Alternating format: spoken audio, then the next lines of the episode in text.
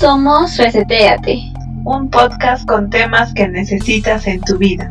Un podcast para salir de la rutina. Para descubrir algo nuevo día a día. Acompáñanos a resetear tu mente. Comencemos reseteados.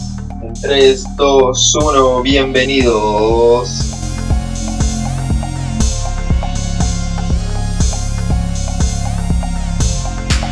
Un nuevo episodio de su podcast Reseteate, un espacio donde conversamos con temas que podrían resetear tu mente. Esta vez vamos a hablar sobre un evento importante que sucedió ayer para el Perú, eh, las elecciones. Y queríamos comenzar con algunas expectativas. ¿Cómo vivieron ese día ustedes? ¿Qué hicieron desde temprano? ¿Fueron temprano? ¿Fueron más tarde? ¿Las calles estaban vacías? Eh, ¿Había muchos, mucha seguridad? ¿No había seguridad? ¿Cómo fue su local de votación? Esas son preguntas que hemos vivido diferentes, ¿no? depende de nuestro, nuestro barrio, nuestra ciudad o donde estemos. Eh, Daisy, ¿cómo fue? ¿Qué hiciste? ¿Cómo preparaste tu día para la de ayer? Sí, para empezar, yo no fui a votar. Ah, sí. ¿Y cómo? Eh, bueno, yo estaba... no me odien. Justifícate. Sí, eh, es que no fui a votar porque yo voto, sí, yo, yo voto en Arequipa y pues yo estaba en uno. Ah, y wow, para claro. trasladarme ahí eh, tenía que gastar pues, ajá, tenía que gastar a- aparte del tiempo, el dinero y que no había muchas movilidad. eh, preferí y por cuestiones ya familiares quedarme aquí.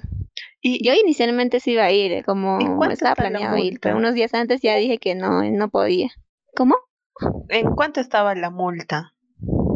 Porque yo también, o sea, también dije en, en la ah, la primera multa está vuelta. 83 soles. Ah, ya, ya. 88, Sandy, 88. Pero yo pago cada Yo-.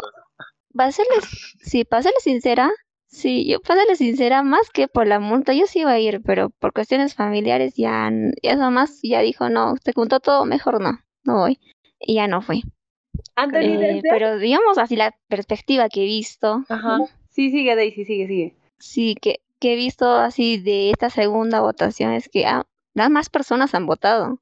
En la primera vuelta había menos eh, gente, según lo que he escuchado donde estoy ahorita, porque en la primera vuelta sí fui a votar, estaba en Arequipa. En la primera aquí había menos gente, digamos, menos, menos gente iba a votar. Pero en esta vez sí hubo bastante movimiento y creo que la mayoría sí fue a votar esta vez. Sí, en, en todos los lugares, en el extranjero también ha habido mayor cantidad de votantes. Em, creo que como eh, ha sido muy influenciado por la campaña del terror, por la campaña de, no sé, el cambio también, ah, no sé, varios factores que han estado, y creo que hoy vamos a hablar, ¿no? De todas esas campañas que ha habido. También ha habido bastante concurrencia de, mm, de adultos mayores, ¿no? Sí. El- las elecciones pasadas también hubieron, o sea, también fueron a votar los adultos mayores que ni siquiera están multados si es que no van por su edad. Pero en estas elecciones ha habido también una campaña bastante, no sé si decir agresiva, pero de que vayan a votar los adultos mayores. Incluso ha habido un roche que más adelante les vamos a contar, de, de unos, eh, unos abuelitos de un asilo que han ido a votar así en un en una combi, creo que se han ido a votar toditos. Y, y bueno, no, no, ya no quiero adelantar lo que ha pasado para, para guardármelo para después. No sé si también lo han escuchado. pero- sí, sí, es una sorpresa. Es un chisme sorpresa. Sí. Mm, pa- Pero podrías decirlo ahora o... es, Ah, la bomba. Ya, hiciste. explota, explota la primera bomba. ya, es que dicen que lo, o sea, está ocurriendo en redes un video de unos abuelitos que han ido a votar toditos juntos, ya, o sea, se fueron, los periodistas fueron a entrevistarlos porque llama la atención que haya tantos abuelitos metidos en un carro. Fueron a entrevistarlos y una de las abuelitas, no sé si se le escapó o qué pasó, pero eh, les dijo, ¿cómo? ¿Por qué han venido a votar? Si ustedes no están obligados a votar, ¿qué, qué, qué los ha traído acá?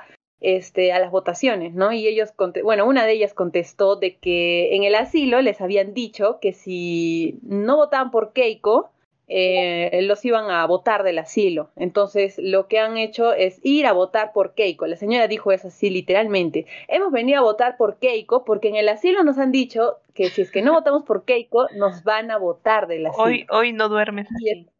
Ajá. Sí, así no, no sé, ha habido hartas campañas así de, no campañas, pero han habido hartas coacciones a votar por un candidato. No tanto de, no sé si haya pasado eso con Perú Libre, pero con Fuerza Popular sí ha pasado. Es Pero sí escuché que son Sí, como dos y millones otro de- punto es de el... adultos mayores, mayores de 75, Sí. 60 años. O sea, es, un- es una población bastante alta, ¿no? Que son dos millones de votos.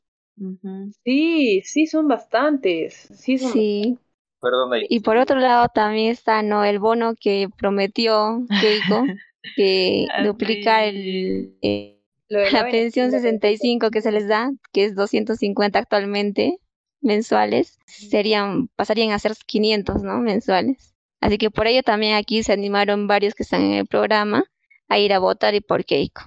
Porque antes de ello, pues, o no iban o votaban por Castillo, bueno, o por cualquiera, ¿no? Pero sí, exclusivamente por eso.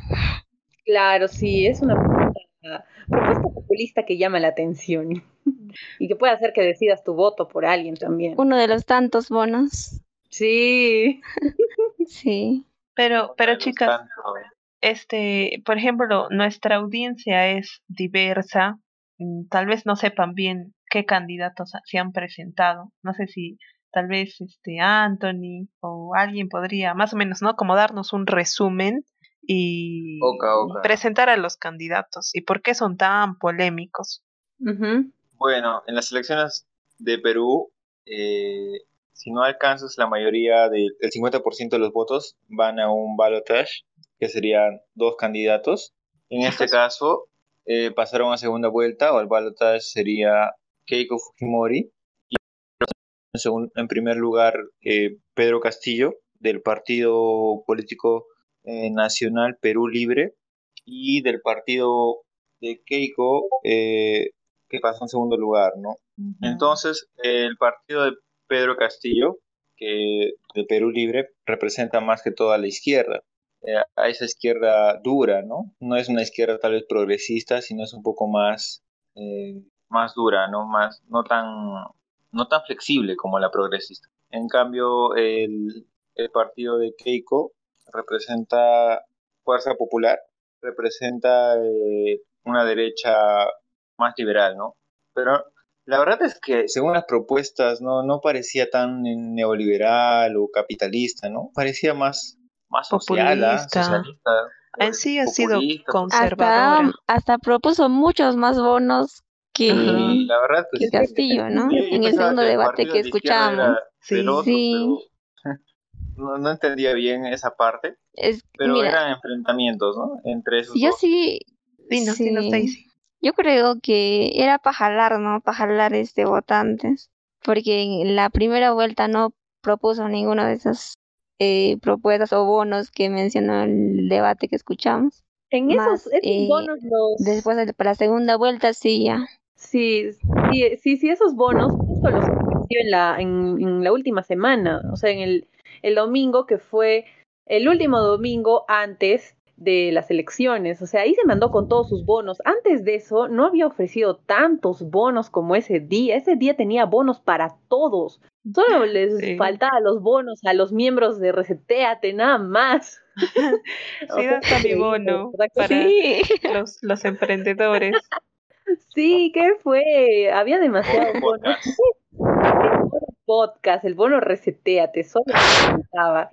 Y también quería, quería, justo me han hecho acordar de que Sí, las, los planes de gobierno de ambos eran diferentes en muchas cosas, pero también coincidían bastante en, en algunos puntos, por ejemplo, en lo conservador de ambos. Por ejemplo, no tienen ninguno dentro de su agenda, dentro de su mm, propuesta, por ejemplo, tratar lo de la comunidad LGTB o bueno, de la unión civil, por ejemplo, este, de la igualdad de género, este, mm, o el lenguaje inclusivo, no tiene ninguno de esos temas. O del aborto Y- tampoco. O del aborto, ajá, de la eutanasia.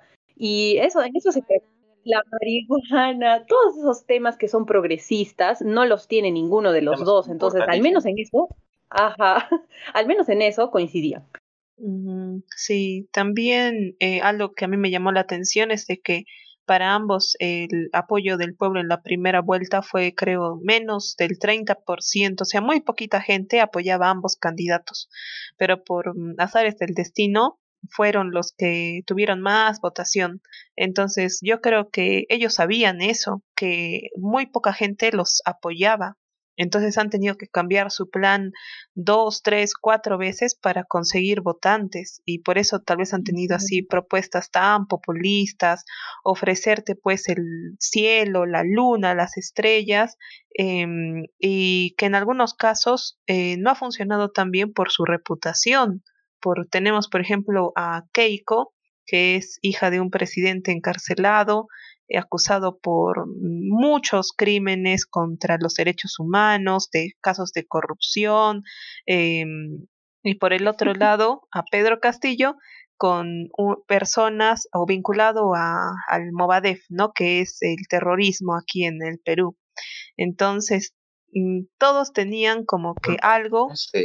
como una sombra está ligado al terrorismo, porque me parece que Sendero Luminoso es el que está ligado al terrorismo Sí, es que Sendero Luminoso tiene como brazo político al Movadef.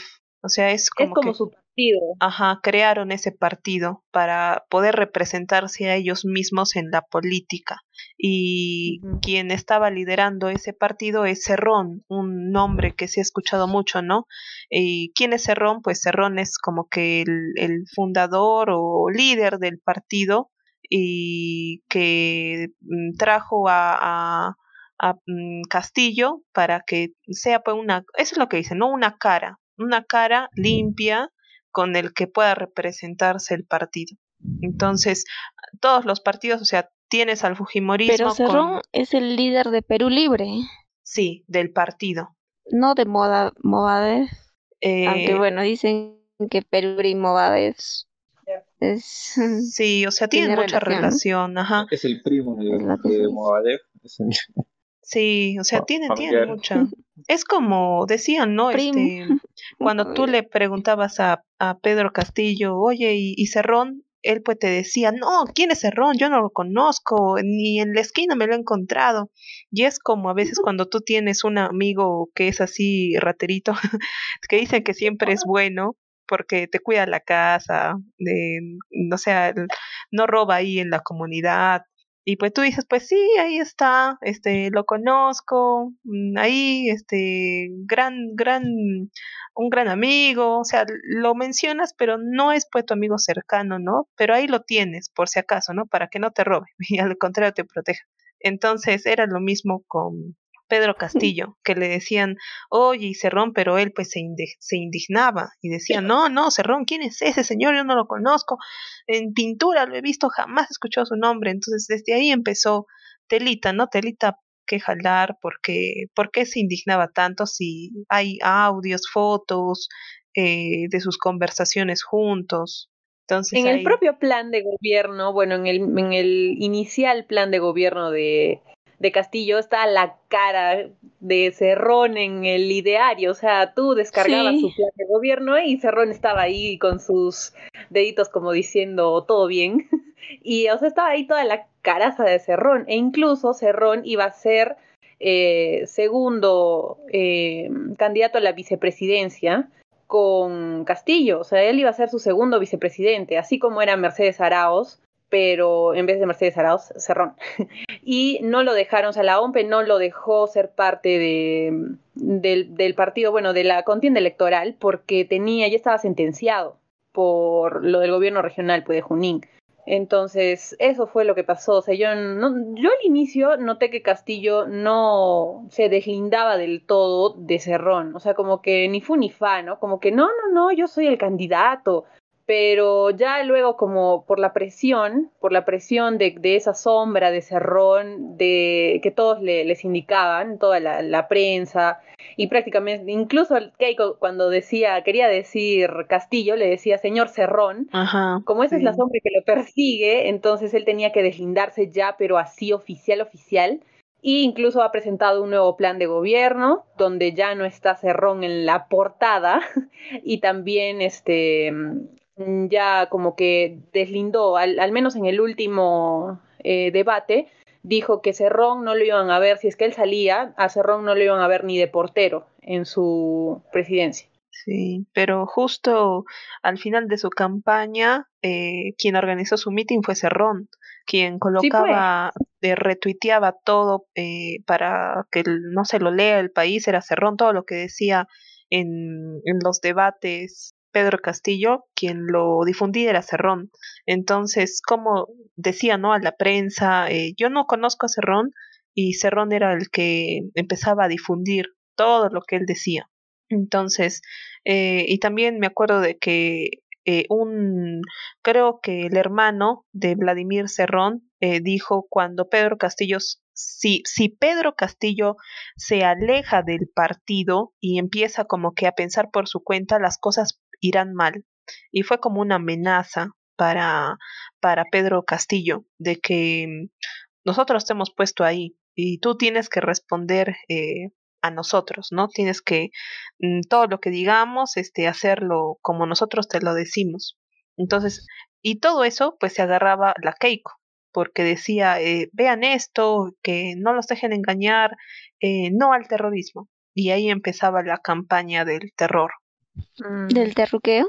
Del Hasta los pobres perritos, ¿no? ¿Cómo así? ¿Cómo, así de los perritos? ¿Qué pasó con los perritos? No, ¿no vieron? Eh, creo que vi, vi una noticia donde una, bueno, una, que, no sé, un, una, bueno, un, em, una tienda, supongo, que más o menos vende cosas para perritos, una veterinaria tal vez, no sé exactamente cuál, pero dijo como que aquí se, este, no se aceptan eh, perros comunistas. ¿Qué? Así, literal, o sea, más o menos dijeron ellos. Sí, no se aceptan perros comunistas. Sabemos identificarlos, algo así. Era una tienda de San Isidro por esos lares, más o menos. Ah, ya, un, y ya pues empezaron a salir todos, no al perruqueo, no al perruqueo. Sí, algo así, no al perruqueo, perruqueo, perruqueo. Los perritos ahí salían. Yo no soy comunista. ah, sí, no, había escuchado eso. sí, yo sí vi en redes sociales. Sí, ese es otro tema, ¿no? Los medios de comunicación, cómo han, cómo han dejado de ser imparciales totalmente y, y la verdad dan vergüenza en el Perú. Dan vergüenza porque ya no se sabe qué, o sea, daban una publicidad totalmente gratuita y sin ningún tipo de, con, descaradamente, ¿no? Descaradamente es una publicidad gratuita total, 24 horas para un partido político, ¿no? ¿Qué opinión tienen ustedes de esos, de esos medios de comunicación? Y de ambos, ¿ah? No solo de un lado o del otro, o sea, el otro también. Por lo que he visto yo en los medios de comunicación, según, desde mi punto de vista, han dado más eh, cámaras o como que más suavidad con los de Fuerza Popular. Porque Inicialmente no siempre le daban más tiempo, no pasaban los mítines que se daban, por ejemplo, en Juliaca, que queda en la región de Puno. fue un mitin así muy, muy grande, asistieron muchas personas. Y yo, en la solo para corroborar, en la noche ya voy a ver a ver si pasan algo de ese mitin, no sé, una, no sé, un segundo, ¿no? Unos cinco segundos de menos mencionarlo. Ni lo mencionaron. Y fue bastante, ¿eh? Al menos en, o sea, al menos, ¿no? Cinco, cinco segundos nada. Y varias así, este, protestas también que salían no contra la candidatura de Keiko y varias cosas, no, no las sacaban a, la luz. Y ahora último también, es así la última semana, escuchaba por RPP que decía, ¿no? Un spot, donde decía, ¿saben qué? Este, ciudadanos, eh, votemos por la democracia, este, eh, sin odio, o sea, toda la campaña, ese spot que Keiko ha promocionado, para la segunda vuelta, todo, prácticamente parecía que Keiko estaba este, dándose spot no publicitario para que voten por ella, pero los de RPP estaban haciendo eso. Y también varios medios de comunicación nacional hacían lo mismo. No, juntos por la democracia, no voten con odio y cosas así. O sea, todo lo que decía Keiko, su campaña, lo decían ellos. Y también, ¿no? De la selección eh, peruana, que también decían mismo, las mismas palabras que Keiko, ¿no? Sí a la democracia, no al comunismo, sin, sin eh, rencor, sin odio, o sea, como, como que no recordar lo que hizo su padre antes y tampoco recordar lo que ella misma eh, estaba haciendo, ¿no?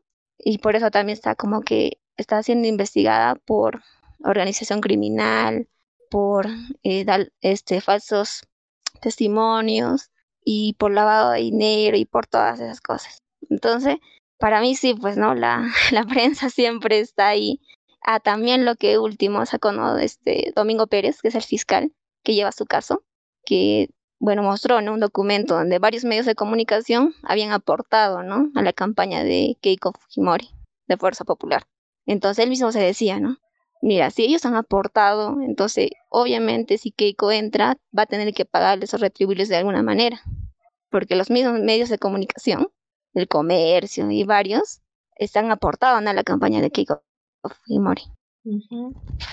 Sí, eh, todo, yo RPP, porque yo escucho en cuando estoy abajo con mis papás, ponen RPP y siempre daban todos los días eh, a cada cada hora creo que decían, ¿no? Este, eh, votemos por, por la democracia, votemos sin miedo. Y mm, para, yo sé, yo no me sorprendo de eso, em, porque ya se ha visto, o sea, siempre la prensa va a tirar a un costado. Eh, por ejemplo, aquí en Perú, el grupo El Comercio es un grupo muy grande eh, y este año puede diarios, em, América Televisión es parte del grupo El Comercio, entonces, y todo ese grupo em, le conviene que Keiko esté mm, por no sé todas las promesas que ha hecho y en parte mm, Castillo también dijo no que iba a expropiar a las diferentes empresas iba a nacionalizarlas. Entonces también por ese lado yo creo de que ha habido ahí un y también si no me equivoco el grupo el comercio con el Banco BCP, em, Pacífico, mm, aportaron en la campaña del 2016 eh, en el caso de los cócteles, o sea, compraban gran cantidad de boletos porque Keiko se ha postulado ya tres veces, ¿no? Y en la segunda, para reunir fondos, hizo un cóctel y para entrar a ese evento, como nos dan a veces pases para los 15 años o para las fiestas, eh, ahí pues se compraba el pase y el pase pues estaba, no sé, 15 mil soles y era pues una, una persona entraba, daba sus 15 mil soles y adentro iba a haber como un, un sorteo. Eh, y sorteaban pues cosas así mínimas. Y aparecieron de que gerentes del banco BCP o el grupo del comercio no compraba un boleto, sino compraba 10, 15, 20 y por eso es que el fiscal Domingo Pérez está diciendo no todo eso, o sea, nadie te da así plata. ¿Sabes qué? Te voy a dar estos 200 mil soles para que puedas hacer tu campaña bien y te pueda ir bien. O sea, nadie da, nadie regala plata siempre era, te voy a dar esta plata, pero mm, cuando llegues al poder, eh, me la devuelves y me apoyas en, ¿no? y su condición. Entonces, mm, yo creo de que todo eso era como el grupo del comercio ha soltado tanta plata que la ha apoyado a la Keiko en esta campaña como que ya para recuperarla, ¿no? Siempre ha sido para ellos un costo y un costo perdido. Ya cinco años que ha pasado Mm, no sé, la prensa ha jugado un mal papel, pero se, se esperar. A mí me da, me da risa cuando, por ejemplo, escuché eso de RPP ya, porque yo cuando escuché ese spot dije, mm, bueno, ¿qué significa esto? ¿Qué es lo que subliminalmente me tratan de decir?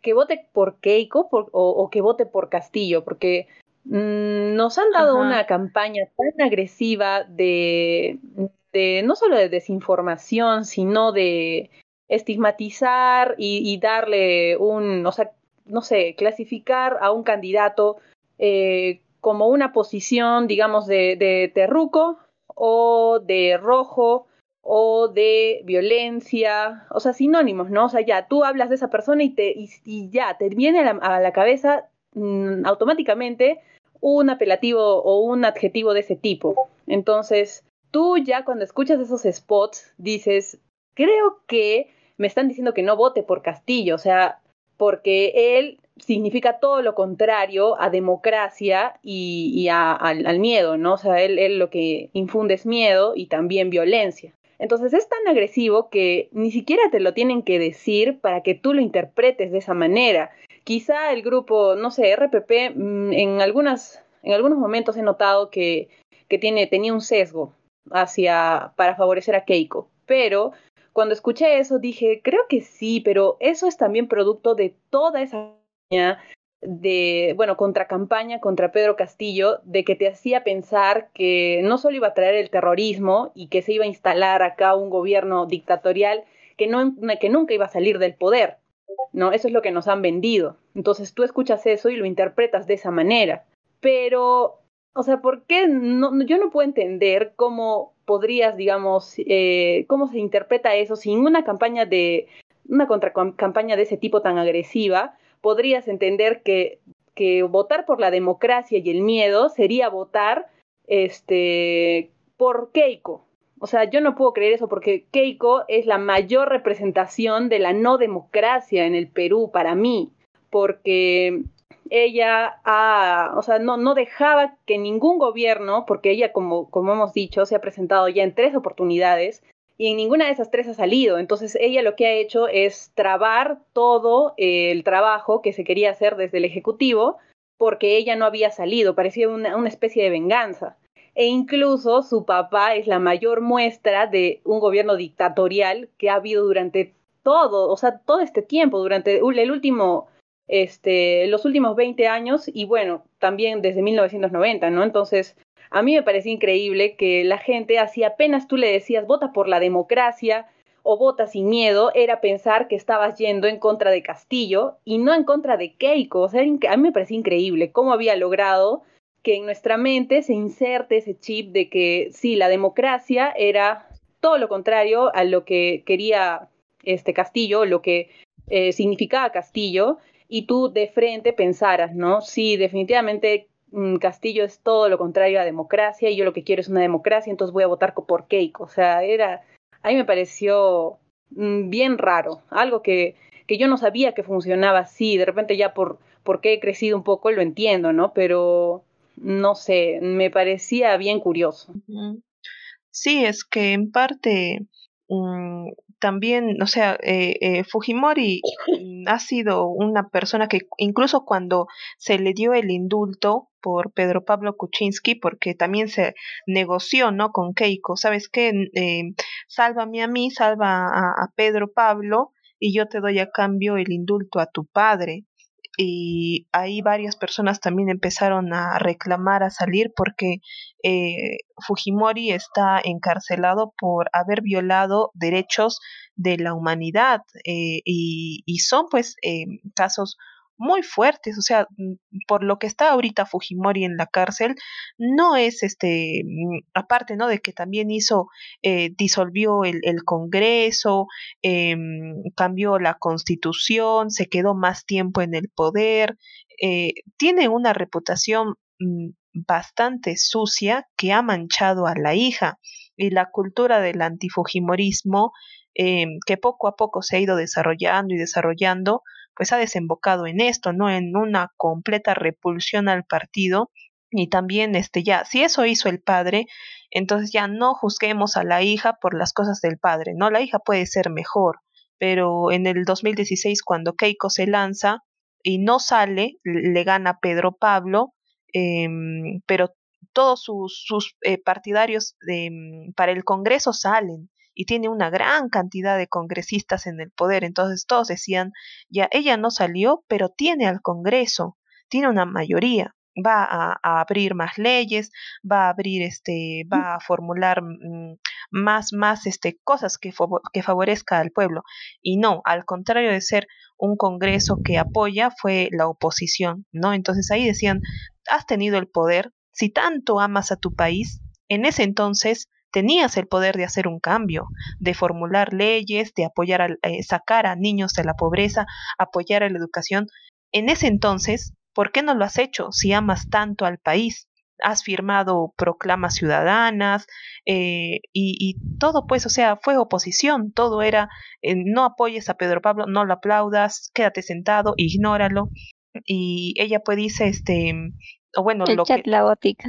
Ajá, ah, eso, sus, sus grupos de WhatsApp, pero y luego todos eh, dicen es que Keiko no era presidenta. O sea, todo eso ella lo iba a hacer, pero sí era presidenta. Y como no fue, fue la oposición.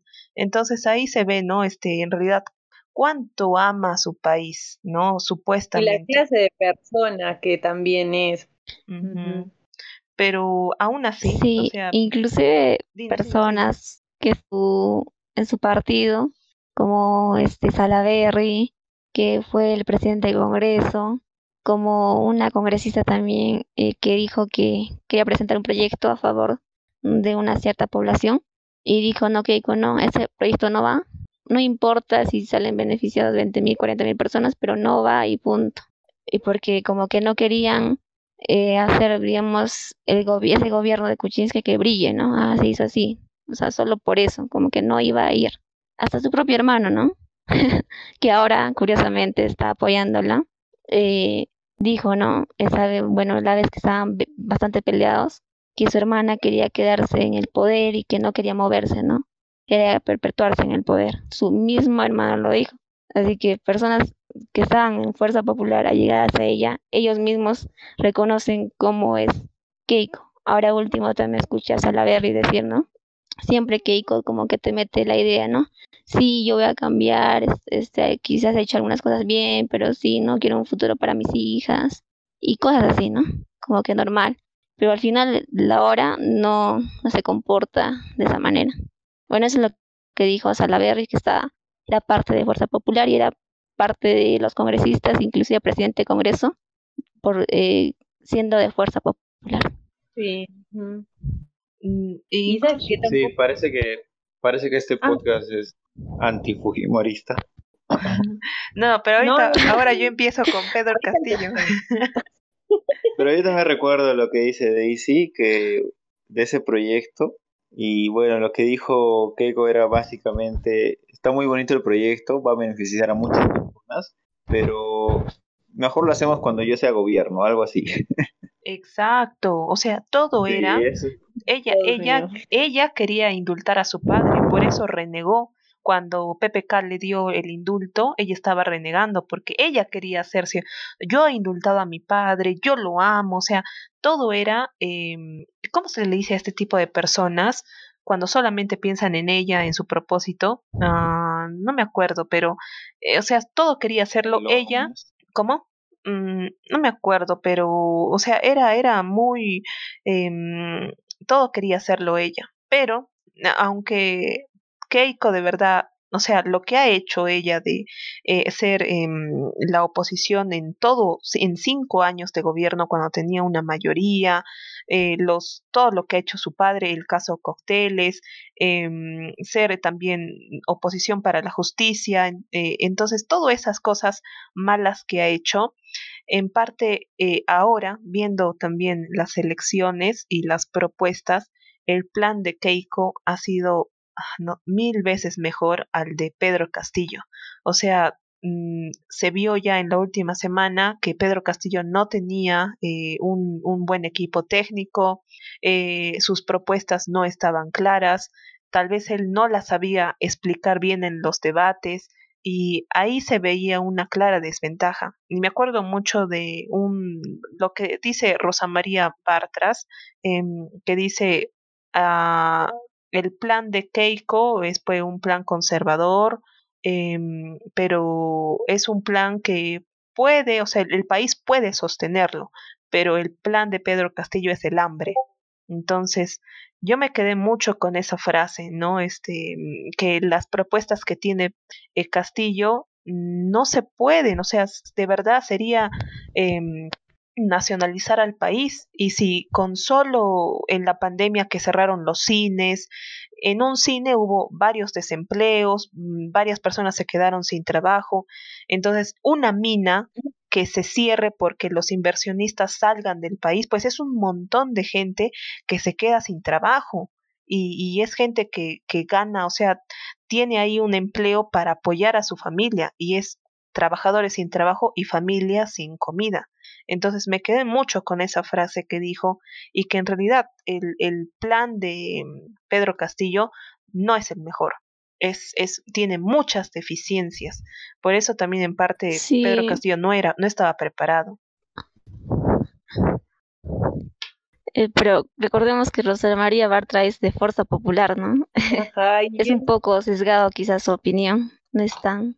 Sí, es la inmortalidad. Pero sí, ¿no? el plan, de hecho, que... De la, del Congreso que había cuando, bueno, cuando Rosa, cuando Rosa María Bartra estaba en el Congreso, es el, el Congreso más obstruccionista que hemos tenido, así que yo no, no, no haría mucho caso a lo que dice Rosa María Bartra, la verdad, como dice de ella. Mm, claro. Claro, pero en realidad este sí tiene, o sea, yo sí vi que tenía razón, porque el plan de Pedro Castillo no, estaba tan, tan bien conformado. Eh, solo que, o sea, él, él, él sabe qué es lo que requiere el pueblo, porque él lo ha vivido. Eso creo que es su principal ventaja, que él sabe, ha sufrido, el pueblo ha caminado para ir a su escuela, eh, a veces no tenía que comer, entonces sabe todo lo que pasa en realidad el pueblo peruano. Y, y es por eso que mm, de verdad que él era como la cara del cambio, ¿no? Este, mm, tú sabes lo que yo sufro y sabes cómo me puedes ayudar. Pero ahí está pues este mm, una mancha que no, no se puede negar, o sea, está ahí Cerrón, que es del partido del Movadef. Entonces, por eso ha tenido tanta polémica estas elecciones. Sí, chicas, y no, no comentamos, Paula, ¿tú fuiste a votar temprano, eh, al mediodía, en la noche? ¿No fuiste? Ah, ya, ya. Ahora, experiencias. Mm, ya, yo fui, mi, mi primera, sí, sí he ido a votar. Eh, la primera vuelta, mm, a mí me tocó votar en un colegio bastante grande y como ha habido también, era grande, pues bastante gente han sido asignada a ese colegio. Y la primera vuelta yo fui en, a las nueve y media, llegué y había una cola, mm, creo que eran cuatro cuadras que estaba la cola para el colegio, o sea, no nos dejaban pasar. Creo que fue porque justo a las siete de la mañana le tocaba al voto a las eh, personas mayores y vulnerables y a las nueve pues mm, supongo que esa gente se ha ido acumulando, acumulando y a mí me tocaba a las nueve, llegué y era pues la cola inmensa, habré estado formando la cola yo creo una hora y este voté sin ningún problema, me retiré. Entonces en esta segunda vuelta eh, dijimos como han cambiado también los horarios para los votos de personas adultas de 12 a 4 de la tarde, dijimos, en ese horario se va a llenar. Entonces vamos a ir un poco más temprano. Fui a las 9 y de verdad vacío, completamente vacío y más rápido. Voté más rápido y ya. En mi, en mi mesa no ha habido, o sea, tanta polémica, voté normal, me pusieron mi sticker y me fui.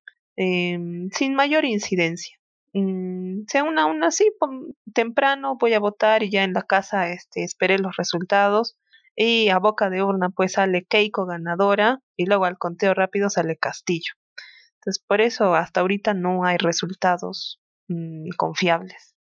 Sí, todavía tenemos, la, bueno, a estas alturas creo que ¿Cómo te fue? tenemos la, la incertidumbre, ¿no? Sí, Ale, ¿cómo te fue a ti? ¿Tampoco fuiste? No, sí, sí he ido, tanto primera como segunda vuelta. He ido a la hora que me, que, que me tocaba según el último dígito de mi DNI. Y Pero eso es sugerido, sí sabían, ¿verdad? Ese horario es sugerido, ¿no? Sí, sí, sí, era sugerido. Pero ya, bueno, yo dije, bueno, si me lo dicen, me dicen que haga eso, por algo debe ser, ¿no? Pese a que es voluntario. Entonces, bueno, que no era obligatorio. Pero ya igual fui a la hora que, que decía ahí. Entonces, creo que en la primera, la, primera vuelta fue mucho más caótica. Todos decían que no había miembros de mesa, que no se habían instalado las mesas, y yo estaba diciendo, pucha, ahorita me agarran de, de miembro de mesa, pero ya no importa que me agarren de miembro de mesa y no hay problema, pero... Ah, sí, estabas, estabas este, dispuesta a ser miembro. ¿Estabas lista? Yo sí, estaba ready, con todo menos con miedo. pero, pero, pero, pero dije no, pero también con todo menos con COVID. Entonces dije, no, pero el COVID. Y mi mamá me dijo, no, hija, si vas miembro de mesa, vas a, no, te vas a contagiar de todas maneras porque no te vas a comer. no vas a poder comer todo el día porque te vas a tener que sacar la mascarilla. Y yo, ah, sí, tienes razón, no tengo argumentos contra tu lógica. Y entonces dije, no, igual, voy a ir a la hora que me toca. Pero felizmente me tocaba tarde, o sea, según la, el voto escalonado, me tocaba creo a la una o a las doce. Y a esa hora ya estaban bien instaladas todas las, bueno, al menos en el colegio donde yo votaba, eh, estaba instalada ya la mesa, así que entré, pero tuve un error garrafal cuando voté por mi candidato al Congreso, porque yo había, ya tenía hasta el número, ya, y no era el número uno. O sea, yo iba a ejercer mi voto preferencial y me equivoqué. Marqué hasta la mitad el, el partido de Juntos por el Perú, me parece. Hice una linecita chiquita como para hacer mi, mi, aspa. Y dije, no, pero yo no iba a votar por este partido, maldita sea. Y entonces eh, dije, ya, voy a cambiar mi voto. Pero de ahí pregunté y me dijeron, no, ese voto es inválido. Y yo, chumas ceras. Y ya, pues, eh, prácticamente anulé vo- tontamente mi, mi voto congresal, pero felizmente eh, la, la persona por la que yo iba a votar en, en Salió. elecciones congresales, solo Congreso, porque yo voté por un candidato a la presidencia distinto al, al partido de, de elección congresal. Mm, Eran Claro. distintos. El voto cruzado. Entonces, sí, voto cruzado, ajá. Y ya pues estaba marcando, me equivoqué, pero bueno, felizmente al final salió la candidata por la que yo iba a votar en elecciones congresales solamente y ya, entonces dije, bueno, nada. Ya en la segunda fui más preparada, sí, ya recontra ready, ya sabía hasta mi número de orden, ya dije, ah, ya sí, Ya 80. practicaste todo. Imprimiste una Simulacro. Sí, un. Simulacro en su casa. simulacro. Y, y 10 actas, 10 actas por si acaso. Ajá. cómo poner mi huella, cómo firmar, Caligrafía. una firma así con carácter. y, y ya, entonces, en la segunda vuelta ¿Qué sí, tipo ya de fui letra más fue la. X que pusiste? ¿Qué, qué, qué? ¿Cómo? ¿Qué tipo de letra fue la X que pusiste? Ah, era. Comic Sans. Script, cursivo. Ah, Esa es. ¿Qué? Oh, cool, ¿ah? Comic Sans. Claro, Comic Sans es la voz. Nada que Arial, Times Roban, no, no pasa nada con esas letras, muy, aburrido. no, La cosa Times es que ya, Roman. yo me- Times Roman es- No, pa, muy aburrida la Times Roman. yo Para soy el. Sí, es que yo la uso mucho en, en documentos. Es aburrida, ¿no? Ah, Muy para formal. cosas. Para cosas serias sí utilizo la Times en Roman. La Arial no me gusta. Pero creo que nos estamos desviando del tema. La cosa Sí. es que ¿Y tu formato APA qué tal? con chicas, APA Six. No, no, sino que, bueno, me tocaba, to- en la segunda vuelta me tocaba votar más temprano, me tocaba votar a las 10 porque cambiaron pues los horarios del voto escalonado para que los eh, personas vulnerables voten más tarde, entonces me tocaba más temprano. Y ya me levanté, agarré mis chivas, me cambié al toque y me fui caminando a un colegio que es lejos ya. Yo me equivoqué también al elegir mi local de votación y yo tengo un colegio al costado de mi casa donde podía votar. ya, pero yo Gil, este, me equivoqué y entonces tuve que votar en un colegio que es mm, más o menos lejos de mi casa. No sé si conocen la Kennedy. Ya yo vivo por la Avenida Pizarro y tenía que subir un montón más de este de la Kennedy, casi en la última cuadra de la Kennedy. Entonces e- era lejos, pues. Y ya, pero ni modo, me di un, un paseíto. Este, voté y ya no, no, no anulé mi voto. Amor, ya- ahora sí. Sí, sí, esta vez no, no la, no la fregué.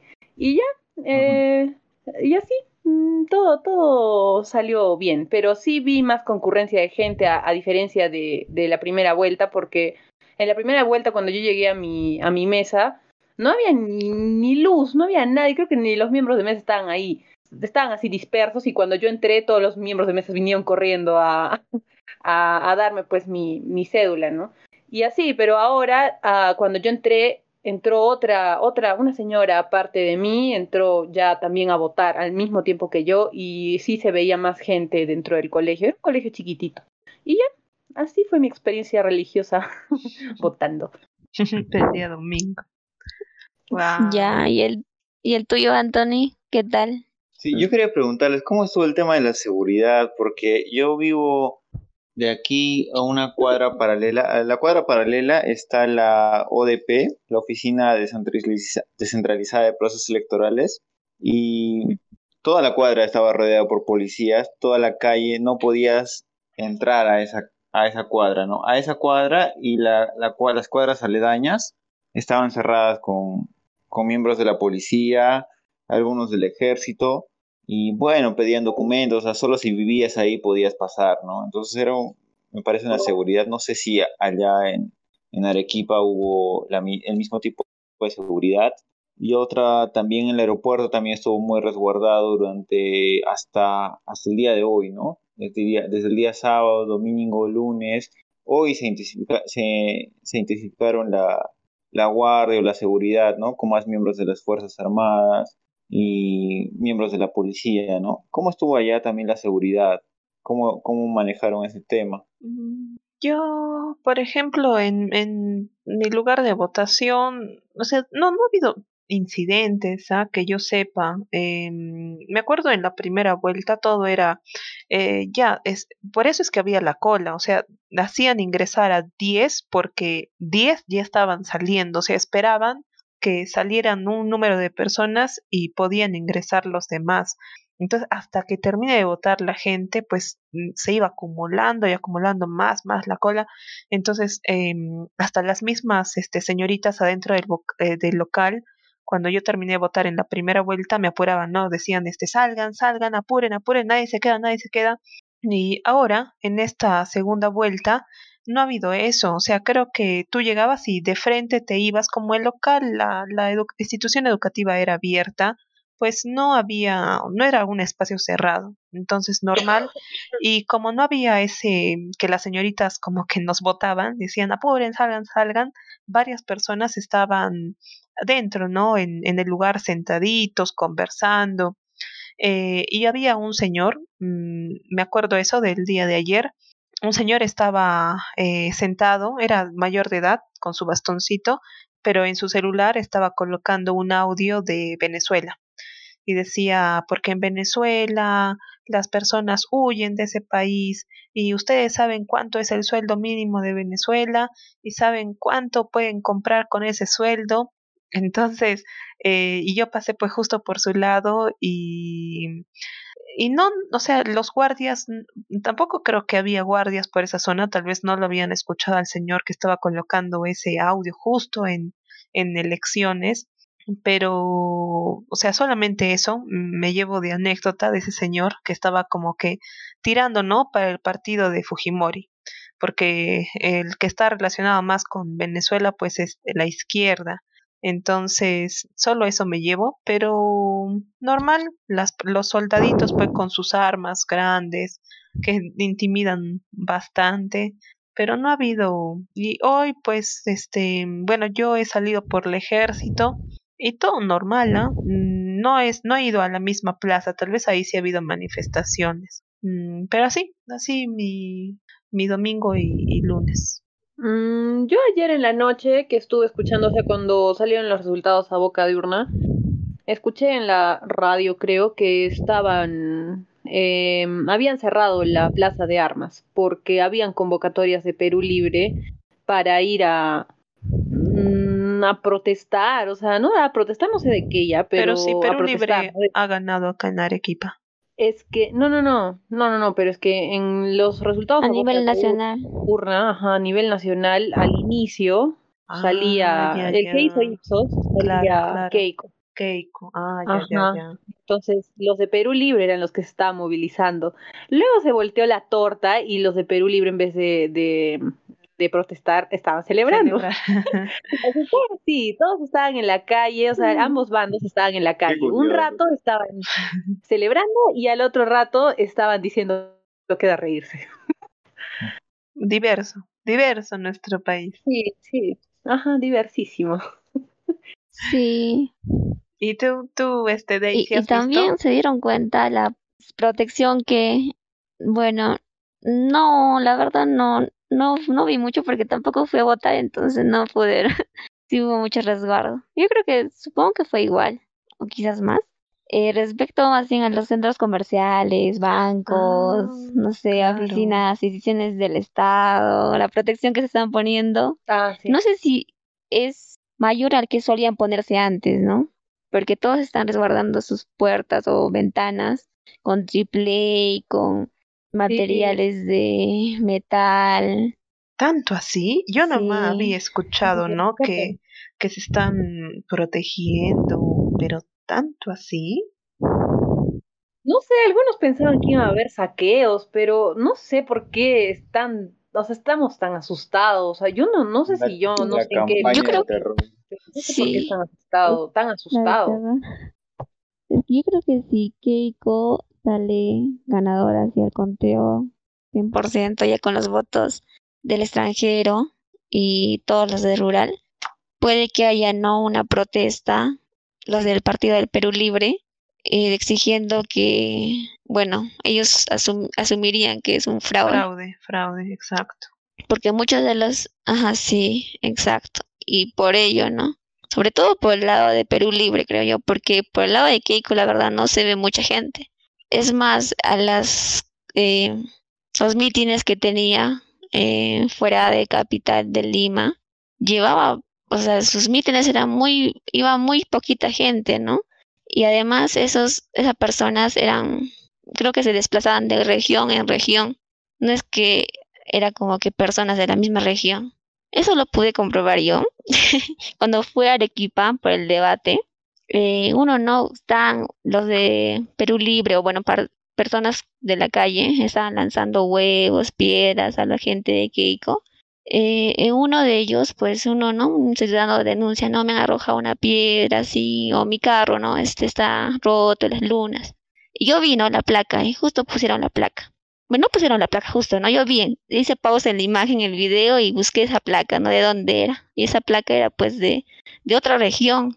No me acuerdo exactamente de cuál, pero era de otra región. Y hay Ay, varios casos donde también, o sea, personas de Keiko, este, son de otra región, no digamos personas de la misma región donde ella está haciendo el meeting, sino de otras. Y como que se van, digamos, cuando termina el, el meeting, todos este, no se iban a sus casas, sino se iban a los buses o a sus camionetas y se iban con Keiko ¿no? al otro este sitio donde iba a hacer su meeting. Algo así. Entonces, por ese lado, ahora, este, sí, yo creo que la protección es más por la gente de Perú Libre, ¿no? Porque temen que hagan protestas muy fuertes para que se anule, digamos, las elecciones o el resultado por si sale Keiko como ganadora. Sí, es que en parte, mm, o sea, por ejemplo, el, el terrorismo nació de ese pedido de los departamentos hacia la capital, porque Lima era pues Lima y a ella no le interesaba lo que le pasaba a Puno, que, que los eh, niños se morían por la helada, que no tenían con qué abrigarse, no le interesaba qué sucedía en Arequipa, en Cusco, o sea, Lima era Lima y para ellos era el Perú era Lima. Entonces ahí pues este eh, Abimael Guzmán empezó a, a leer ¿no? escritos ¿no? de los eh, maoístas, leninistas que decían eh, que no haya eh, clases sociales, ¿no? En un país eh, se eliminaría la pobreza si no hay clases sociales, si mm, al rico este se le quita lo que le sobra y se le da al pobre. Entonces, eh, de ahí se ha empezado, ¿no? A generar ese partido, ese partido, y pues nació el terrorismo. Y yo creo que en parte la decisión tan radical eh, de, o eh, extremista, ¿no? Porque el, en las regiones son los que han votado a favor de Castillo, porque ellos ven que la capital no les hace caso.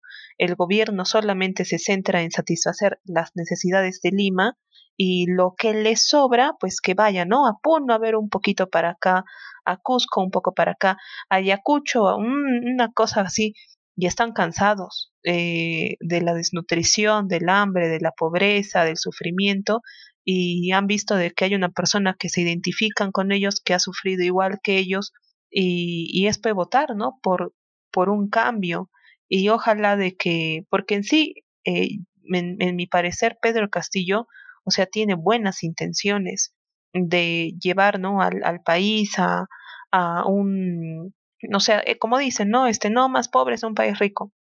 Lo malo es de que las personas con las que se ha juntado, o sea, el, el terrorismo no ha sido, no ha sido bueno. Eh, ha habido, el terrorismo pues, ha sido una de las grandes penas que ha azotado al Perú.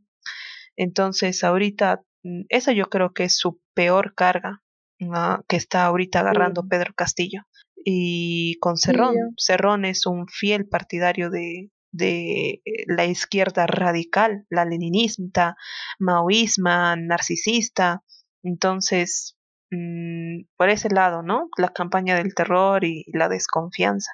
Y si Keiko gana, o sea, solamente Lima y unos cuantos departamentos celebrarían. Y todo lo demás es, es pues furia, dolor, fraude. Son muchos departamentos de que van a gritar fraude si gana Keiko. Sí, ajá, pero es chistoso Sí, porque porque la mayoría de los departamentos sí ganó, ¿no? Este, Perú Libre y algunos, otros Keiko. Claro, pero se mide por población, ¿no? Mm, Sí, porque Lima pues tiene, tiene un montón de gente. En Lima ya se van ahí como... mm, ¿Cuánto tiene ahorita Keiko? Tres millones en solo Lima. Y en Arequipa, o sea, ¿cuántos son? ¿500 mil? ¿600 mil? O sea, es muy el norte poquito. también, el norte también, como el norte, el, la costa norte apoya pues a, también a, a La Keiko. costa norte.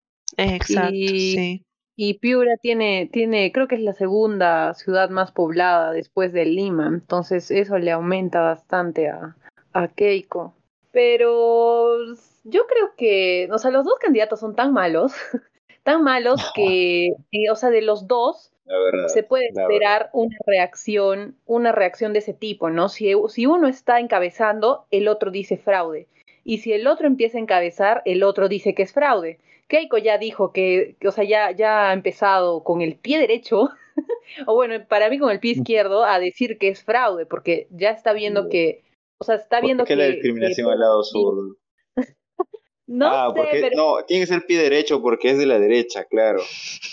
Ah, bueno, ya, si nos ponemos bueno. así literales, entonces ya, bueno. Ah, empezando con el pie de la derecha, este, para ella ya hay fraude, ¿no? Y, y porque ve que Pedro Castillo como que se está manteniendo en ese porcentaje de, de preferencia.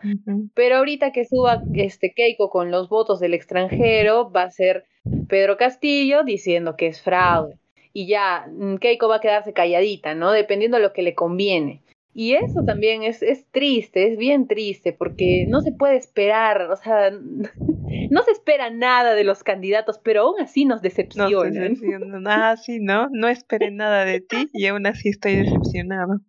Sí, de verdad, es muy Pero es que también tenemos que ver las instituciones que tenemos. A la OMPE, la verdad es que me deja más dudas que certezas. ¿Por qué? Igual que el jurado. ¿Por qué? Porque yo hasta ahora mm, me ha parecido, no sé, buena, pero ¿por qué? ¿Por qué dudas? Porque hay, o sea, hay bastantes procesos que, que los mismos trabajadores de OMPE o del, del Jurado Nacional de Elecciones, mm, al momento de presentar sus informes, son disuadidos de, de presentar ciertas incidencias, ¿no?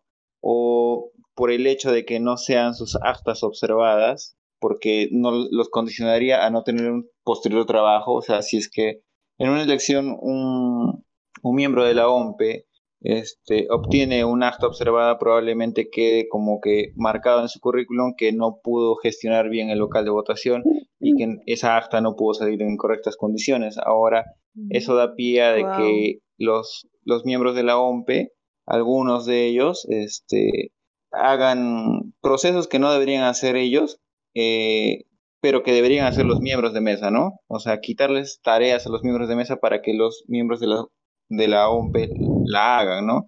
Y da pues cierta suspicacia de que no la hagan de la forma en que deberían hacerla, ¿no?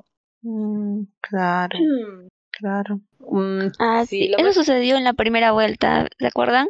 Que sí que varias este, personas eh, denunciaban o publicaban que el acta que ellos tenían, ¿no? digamos, de tal partido 10 votos, de tal otro partido 15, eso es lo que ellos tenían.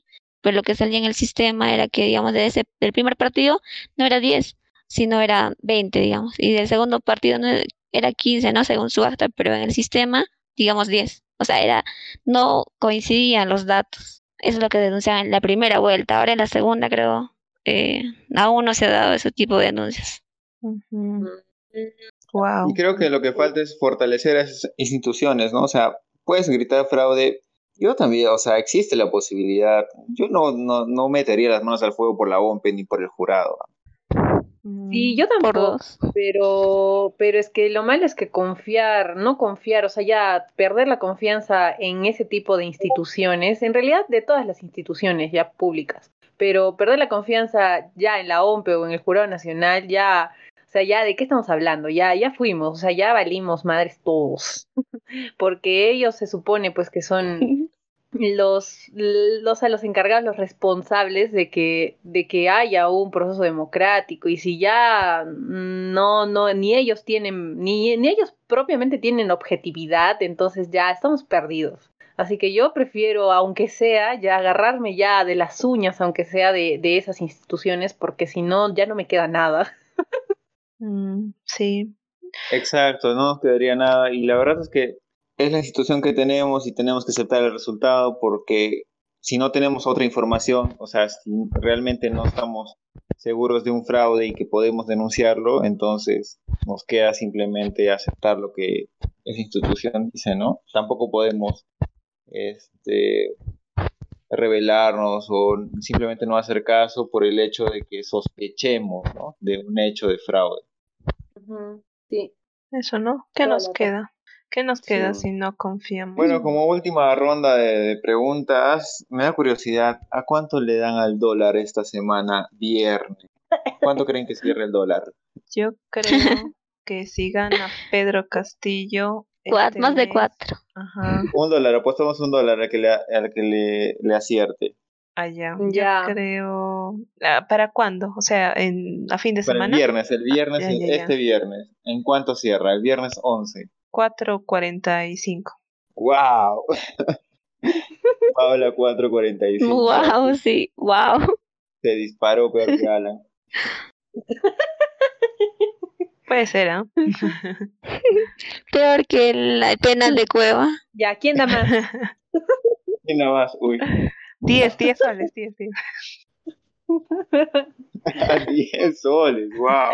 No, no, Ya, yo- 4.45. Yo creo, yo creo que cuatro, mm, cuatro treinta.